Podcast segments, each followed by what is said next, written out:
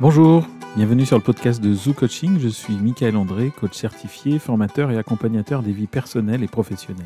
C'est le point Zoo, un point ici et maintenant pour y aller vraiment.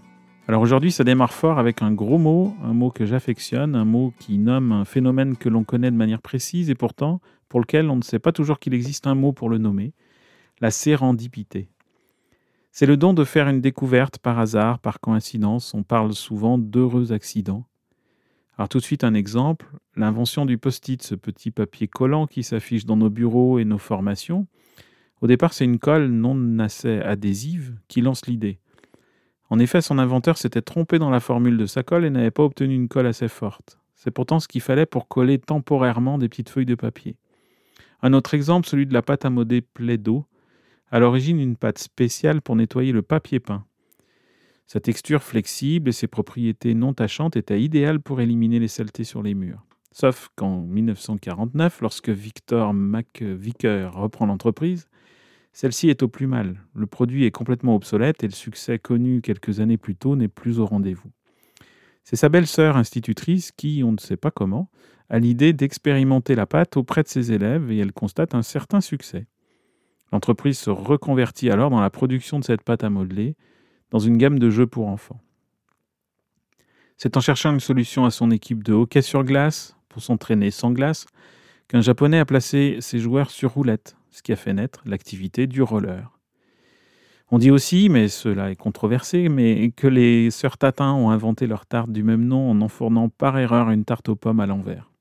Alors j'adore ce mot sérendipité, Entré depuis une dizaine d'années dans le vocabulaire français et présent depuis plus longtemps en anglais, serendipity. Le mot vient d'un conte oriental qui désignait un pays, dont l'origine est proche du Sri Lanka, un mythe qui décrit une terre bénie des dieux dont la fortune semble offerte à chacun. Alors pourquoi je vous parle de tout ça aujourd'hui? Eh bien parce que je crois que l'on a bien besoin de ce mot et de ce concept de sérendipité dans les projets que l'on mène. Je crois même que c'est la base de mon apport auprès des clients que je reçois en coaching. On pourrait croire qu'un coach va structurer méthodiquement votre action et qu'en suivant ses instructions, vous parviendrez à l'atteinte de vos objectifs. Et ça peut être ça, effectivement, le coach aura alors capté la solution qui vous est la plus convenable, la plus adaptée, la plus accessible parmi les méthodes et techniques qu'il a dans sa boîte à outils. Mais cette approche ressemble plus à celle d'un consultant qu'à celle d'un coach. Ce qui fait la spécificité du coaching, c'est la co-construction avec le client de sa solution. Le coach, euh, en ça, va plus poser des questions que donner des réponses ou des préconisations. Il va aider à faire tâtonner, tester, réguler les actions de son client, en dehors d'un forcing volontaire. Pourquoi faire ainsi au risque de frustrer le client, qui doit tout faire par lui-même finalement? C'est pour créer les conditions d'émergence de la sérendipité. Autrement dit, c'est pour qu'il arrive des solutions satisfaisantes en dehors de la simple volonté. On a souvent tendance à faire reposer l'atteinte des objectifs uniquement sur la volonté d'atteindre son objectif. On peut aussi le penser d'une autre manière en réunissant les conditions d'émergence de la solution. Par exemple, je veux perdre du poids. En pensant à cet objectif uniquement d'après ma volonté, je m'imagine tout de suite la privation que cela va m'imposer, J'aurais tendance à lire tous les livres sur les régimes possibles pour trouver la prescription idéale d'une part, et puis m'inscrire en salle de sport d'autre part. Sauf que j'ai une motivation vraiment proche de zéro pour les deux options, et que je vais vite abandonner.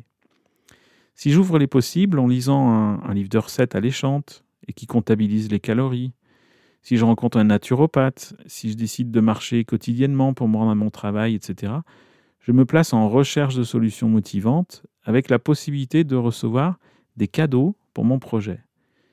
Il ne s'agira plus de tenir des prescriptions, mais d'accueillir les opportunités. À partir du moment où mes clients savent nommer clairement leur objectif, ils choisissent des actions à mener. Et parmi les options, on retrouve toujours euh, l'idée d'aller à la rencontre de quelqu'un. Un expert, quelqu'un d'inspirant, pas forcément expert du domaine, quelqu'un qui semble par exemple déjà avoir fait le chemin que le client souhaite faire, un futur concurrent, etc. Ça semble toujours prématuré, toujours décalé, parce que pour le client, le projet n'est pas prêt, on n'a aucune garantie que cette rencontre provoquera une avancée pour le projet. Pourtant, c'est toujours un cadeau. L'offre d'une collaboration, un contact précieux, une information primordiale pour avancer, une ouverture qui facilite une prise de décision, etc.